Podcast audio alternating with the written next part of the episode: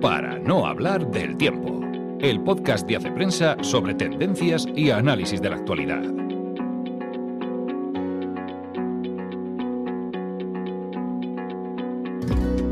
Hola amigos, una semana más nos encontramos en el podcast de Hace Prensa. Soy Ana Sánchez de la Nieta, esta semana tenemos muchísimos temas, voy a intentar ir rápido porque ya nos alargamos la semana pasada. Entre los temas de la redacción mm, vamos a hablar de la renuncia silenciosa, un fenómeno que se ha ido extendiendo a partir de la pandemia.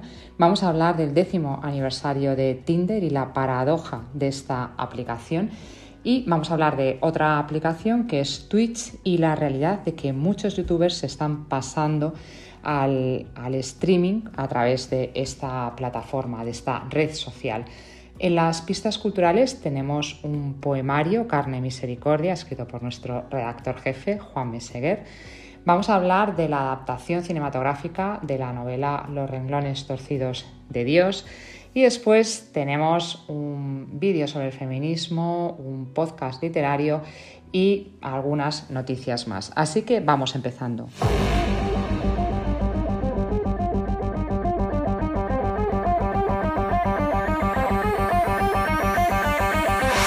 No sabes lo que significa, sobre todo para mi audiencia, para mí, el que alguien como tú venga, ¿no? Y se acerque a una cosa que hace muchos años era muy extraña. Bueno, yo creo que estamos para cambiar un poco las reglas y para probar cosas nuevas.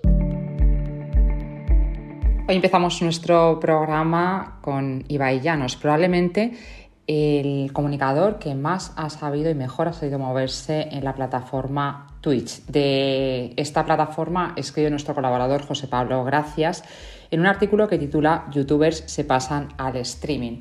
Twitch es una plataforma eso de streaming de vídeo en directo que comenzó, su gran estallido fue a raíz de la pandemia y se dirigía sobre todo a videogamers, a jugadores de videojuegos que jugaban sus partidas mientras comentaban con, a través de un chat en directo. Estas retransmisiones pronto se ampliaron a otros deportes y se comentaban partidos de fútbol o otras retransmisiones deportivas. Hay dos factores que han marcado el éxito de esta plataforma. Por una parte, que está dirigida a un público joven, eh, la mayoría de las personas que, que operan, que comunican o que, o que se informan en esta plataforma son jóvenes y después que tiene un potencial económico mucho mayor que el de otros canales como, como YouTube. Eso, eso ha hecho que muchos youtubers se pasen a, a este vídeo en directo, además de la, bueno, de la facilidad o de las, eh, de las oportunidades que puede dar esa comunicación más en directo, porque estamos hablando, ya digo, de una comunicación muy, muy bidireccional, en la que quien está retransmitiendo contesta en tiempo real a las preguntas o a los reclamos o lo que van pidiendo las personas que asisten a esa retransmisión. Es la razón por la que también muchos medios de comunicación están queriendo explorar las posibilidades narrativas y comunicativas de esta plataforma.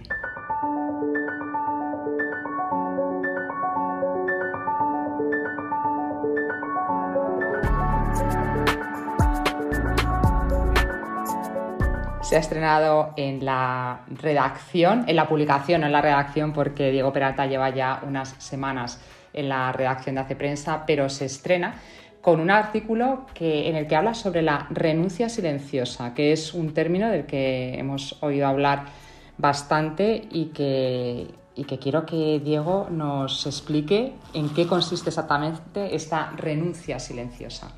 Eh, bueno, pues hola a todos. Eh, es la primera vez que estoy aquí en este podcast y, y bueno, pues ya...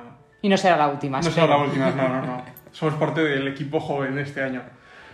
Y pues este fenómeno, eh, la verdad es que venía como muchos meses sonando, sobre todo en Estados Unidos, ¿no? que a veces en, en, Europa nos creemos que todo pasa en Estados Unidos y eso, pero la verdad es que en Europa como que estaba empezando ya también a, a sonar, ¿no? y muchos medios estaban hablando de él, estaba así un poco como en el debate público y es un fenómeno que sobre todo surgió en TikTok, que se puso de moda durante el verano, eh, gente que hacía vídeos como apoyándose unos a otros de no queremos trabajar con condiciones esclavas, no queremos tener jefes que nos maltraten, eh, dimito del trabajo y lo cuelgo y no sé qué. Entonces eso se viralizó mucho.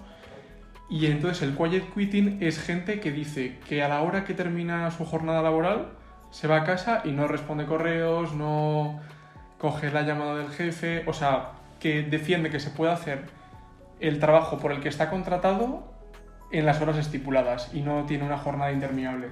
Entonces esto si leéis el artículo, es verdad que va todo muy en relación con la pandemia y cómo nos ha hecho replantearnos qué tipo de vida queremos, y hasta dónde llega el límite del trabajo, hasta dónde se come la, vida personal, el teletrabajo. Bueno, tampoco lo vamos aquí a despiezar. Claro, se trata de que la gente lo lea en la, en la web de prensa, pero yo te, te voy a hacer una, una pregunta. Yo reconozco que cuando escucho estas cosas y Diego lo sabrá, eh, pues sobre todo en el periodismo, dices, bueno, o sea, esto de trabajar con horarios eh, muy, bueno, pues que dices, pues si surge una noticia, surge una noticia, si hay que arreglar algo. Pero bueno, al margen del trabajo periodístico, que pienso que también eh, tiene que tener sus, sus, topes como todo, pero simplemente una pregunta, ¿se puede trabajar, cuáles son los resultados de los estudios que tú has manejado? ¿Se trabaja bien o mejor poniendo estos límites o eso lleva a, una menor motivación en el fondo? O sea, ¿hasta qué punto hmm. eso puede ayudar o, bueno, en el fondo es un, poco decir, bueno, pues dejo las cosas sin hacer, lo que siempre se había dicho de se me cae el boli a las 5 y me piro. Claro, o sea, los, los estudios que he leído para el artículo, eh, en varios además, como que ponían el foco, o sea, parece que es un poco como quitarse el muerto encima, pero pero bueno, los datos era lo que decían, que eh, gran parte del peso está en las empresas y en los jefes. O sea, es verdad que eh, es necesaria una buena actitud por parte de los trabajadores siempre, ¿no? Porque también se habla mucho, de la, bueno, titular va, ¿no? La falta de motivación. Pero sí que decía que las empresas con buenos líderes y que tenían claros los objetivos, que eran humanos, que eran empáticos, siempre como que motivaban de forma espontánea a la gente que tenían a su cargo a hacer las cosas mejor. Entonces, bueno, si lo leéis ahí están como los enlaces de los estudios y podéis leer como los datos más, más en detalle, pero es verdad que hay una relación muy grande entre la identidad de la empresa, el carisma del líder y la motivación que transmite a sus trabajadores. En el fondo, quizá también ¿no? esa organización silenciosa tiene que ver mucho lo que tú dices, ¿no? con, con, una, bueno, con una actitud tanto de, los jefes como los empleados. Pero en cualquier caso, me parece una tendencia muy interesante para seguir la pista. Así que muchas gracias, Diego, y te veremos más veces por aquí, espero. Espero venir al podcast más y, y que la gente lea los artículos, claro. Claro, por supuesto. gracias.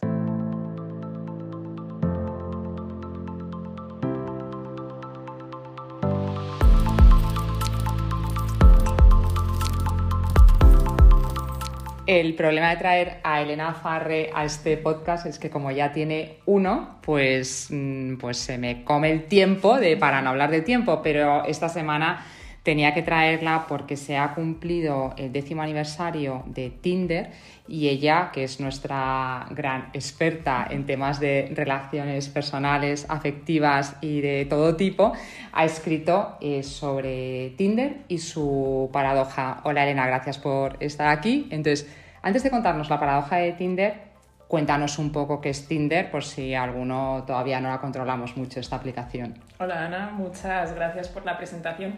Pues Tinder es una aplicación para, en teoría, encontrar pareja y que consiste básicamente en ir pasando perfiles, ir pasando perfiles que consisten en una fotografía con una breve descripción y que uno deslizando a derecha o a izquierda puede eh, mostrar su interés o su desinterés. Entonces, cuando dos personas se deslizan mutuamente hacia la derecha, es un match, es lo que se llama en Tinder un match, que entonces es cuando se abre la posibilidad de una conversación, si no, no sería posible.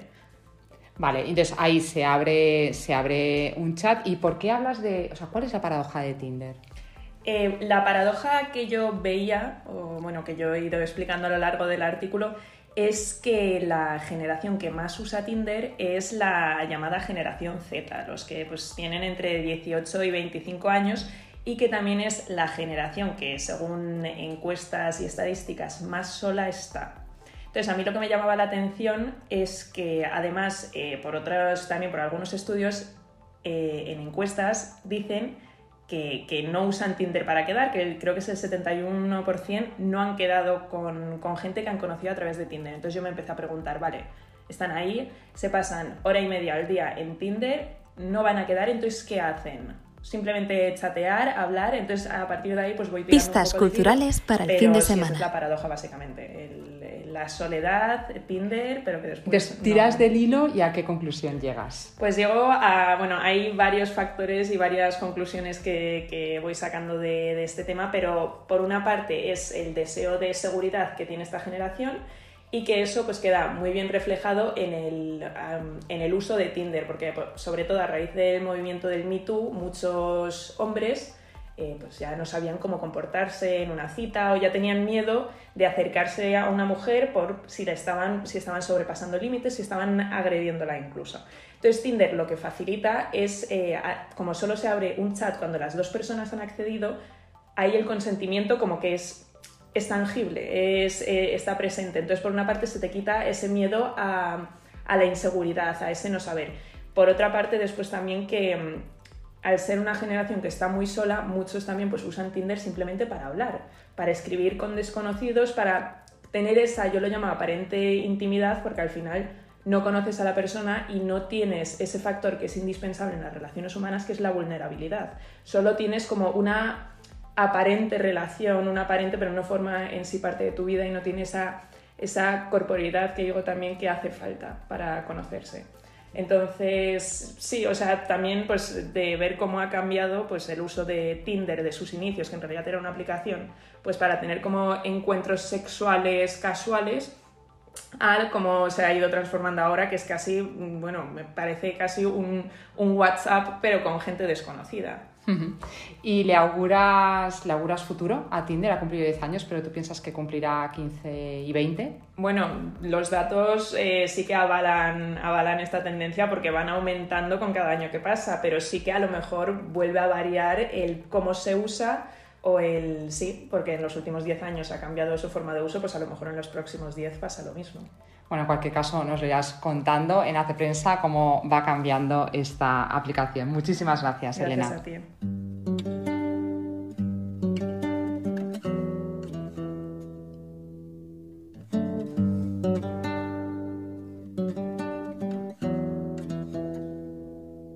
Pistas culturales para el fin de semana. Estoy buscando una palabra nuestra primera pista cultural de esta semana es poética porque tenemos la excusa perfecta. Y es que nuestro redactor jefe, Juan Meseguer, acaba de publicar su cuarto poemario, Carne Misericordia. Meseguer ya había obtenido en dos ocasiones un acceso del premio Adonais y es premio arcipreste de ITA. O sea que además de dirigir con mano, iba a decir de hierro, pero bueno, con, con una eficaz eh, mano organizativa la redacción de Hace Prensa, en sus tiempos libres escribe poesía. La reseña de este, de este poemario la realiza Luis Ramoneda y señala cómo Juan Meseguer está consolidando una voz poética honda y personal. Carne y Misericordia se divide en tres partes y tiene un crescendo de intensidad y de intimidad absolutamente conseguido. Los poemas son breves, el estilo conciso porque apenas hay adjetivación y aunque el verso es libre, la frecuencia en decasílabos marca el ritmo. Dice Ramoneda que nada sobra en este poemario en el que se nos invita a enraizarnos en lo que de verdad merece la pena. Es decir, es un poemario muy apropiado para, para un fin de semana de calma, de profundización y de belleza poética. Tiene delante al más peculiar de los locos que hay aquí. Soy el único que confiesa que lo está. Porque usted tampoco está enferma, ¿verdad? Me he introducido en el hospital para investigar un crimen. Se estrena este viernes Los renglones torcidos de Dios, una adaptación cinematográfica de la famosísima novela de Torcuato Luca de Tena, una novela publicada en el año 1979 que ha sido muy leída, muy vendida y muy traducida. Dirige la película Oriol Paulo, que es el director de Contratiempo, después de La Tormenta, un director bastante solvente, con un presupuesto de 11 millones de euros, que es un presupuesto muy alto para una película de cine español, con un reparto notable, liderado por Eduard Fernández y Bárbara Leni, y con un diseño de producción, la verdad, bastante llamativo y bastante notable. ¿Qué le pasa a la película? Que no es sobresaliente porque hay demasiado golpe de efecto, hay demasiado suspense y quizá se pierde un poco la entidad dramática y el desarrollo de los personajes, que era uno de los aspectos fuertes que tenía la novela, una novela que contaba la historia de una mm, investigación policíaca, de una detective que se infiltra en un hospital psiquiátrico y toda esa galería de personajes, esos conflictos entre personajes en la película, pues quizá no se llevan con toda la profundidad que hubiera sido de desear. Con todo, es una película notable, ya digo, con un diseño de producción magnífico. Hombres y mujeres somos iguales. Hemos de partir de la base de que el movimiento de la liberación de la mujer tiene un gran poder social, movilizador y emancipador. ¿Qué futuro esperan estas feministas que se niegan ni siquiera a dejarles ir a las manifestaciones? El feminismo que yo he defendido siempre y muchas de nuestras compañeras y, y antepasadas es el que hace avanzar a toda la humanidad. Os habíamos prometido que en septiembre tendríamos un nuevo Hace Prensa a fondo. Nos hemos retrasado unos días, estamos en octubre, pero acabamos de lanzar un reportaje sobre feminismo. Y tengo aquí a Ana Zarzalejos, que es la que se ha encargado de elaborar el, guion y dirigir un poco este, este reportaje que se titula, si no me equivoco, Feminismo, retos y controversias. ¿Cuáles son estos retos? ¿Cuáles son estas controversias? Cuéntanos un poco. ¿Qué tal? Efectivamente, no te equivocas, se llama eh, Retos y Controversias. Yo creo que la espera ha merecido la pena porque hemos eh, elaborado un reportaje sobre la situación en la que se encuentra el movimiento ahora mismo. La idea era que fuese pues, un retrato del momento en el que se encuentra un movimiento que indudablemente ha conseguido muchísimos avances, no solo para las mujeres, sino para todas las sociedades democráticas que se han asentado bajo la premisa de que hombres y mujeres son iguales. Aún así, quedan muchas conquistas, también en las sociedades occidentales, y el movimiento se encuentra en una situación, podríamos decir, eh, delicada o muy compleja entonces hemos querido hacer pues un pequeño retrato de cuál es esa situación y para eso hemos entrevistado a cinco mujeres, Amelia Valcárcel, catedrática de filosofía, a Lidia Falcón, que es presidenta del Partido Feminista de España y abogada y escritora. Estos dos perfiles pues, son auténticas figuras históricas del movimiento en España. También a Nuria Coronado, periodista y escritora, eh, a Laura Redondo, que es doctora y psicóloga jurídica y forense, y a María Serrano, que es eh, periodista cultural. Y gracias a estas mujeres, pues hemos hecho un retrato de los debates que se están dando ahora en el seno del feminismo. Nos han contado las áreas que ellas creen que no se están abordando como deberían y un poco hacia dónde va el movimiento. ¿Cuáles eh, son un poco esas controversias y esos eh, problemas? Esta semana justo ha sido un tema muy caliente en España a raíz de, de, la, de la ley trans. Eh, pero además de, además de este hay otras eh, controversias. Mm, ¿De qué, ¿De qué se habla?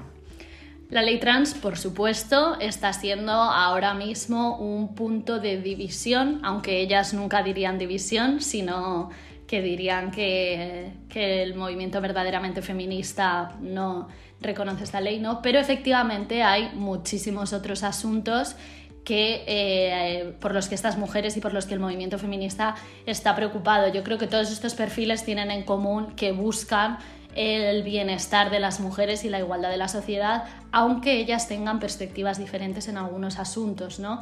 Entonces, ¿qué preocupa a estas mujeres? Pues controversias en torno a la prostitución, en, contra los, en torno a los vientres de alquiler, eh, que no se esté haciendo un correcto abordaje de la violencia contra las mujeres, el impacto que está teniendo la pornografía en hombres y mujeres y cómo impacta eso en las relaciones personales. Todos estos asuntos eh, preocupan. Y luego, además, se habla bastante, que me ha parecido también un tema interesante, de la, necesidad de internacionalizar eh, la mirada, de observar cómo en Occidente nos queda mucho trecho, pero es que en otros países esa distancia es enorme. Efectivamente, yo creo que aquí voy a citar, aunque ya la veréis en el vídeo, a Amelia Valcárcel, porque lo explica mucho mejor de lo que podremos hacerlo nosotras, pero ella en una frase recoge, ¿no? Dice, hay muchos lugares en los que nacer mujer es una condena. Entonces ella pide y recoge el sentir del movimiento feminista que las sociedades occidentales democráticas tengan eh, esto presente en sus eh, políticas internacionales, en sus miradas internacionales y que el, propio movimiento feminista se solidarice con la situación de las mujeres en otros países. Bueno, muchísimas gracias, Ana. Seguiríamos hablando, pero es mejor que veáis el reportaje, que lo tenéis en la página web de Hace Prensa y en el canal de YouTube. Se abordan estos y muchos otros temas porque la verdad es que es una conversación con, personas, con mujeres interesantísima. Muchas gracias. Gracias.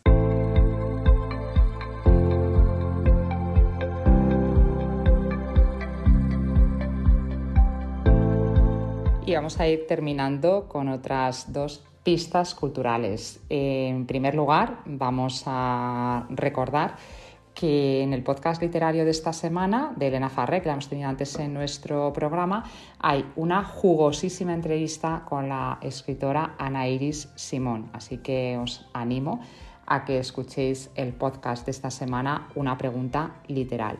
Y también os animo a que os apuntéis al curso que empezará este sábado sobre transhumanismo que imparte Benigno Blanco es un curso online de dos sesiones, de dos sábados y que podéis, mm, ya digo, podéis inscribiros a través de la página web. Es un curso que la verdad es que está teniendo un eco muy importante, no solamente en España, sino en América Latina.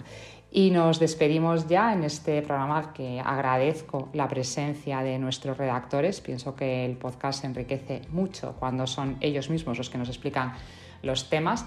No siempre es posible porque tenemos eh, colaboradores en muy diferentes eh, partes del mundo, pero cuando están aquí y en la redacción, la verdad es que es una suerte tenerlos. Nada más, nos vemos, o mejor, nos escuchamos la semana que viene. Hasta entonces.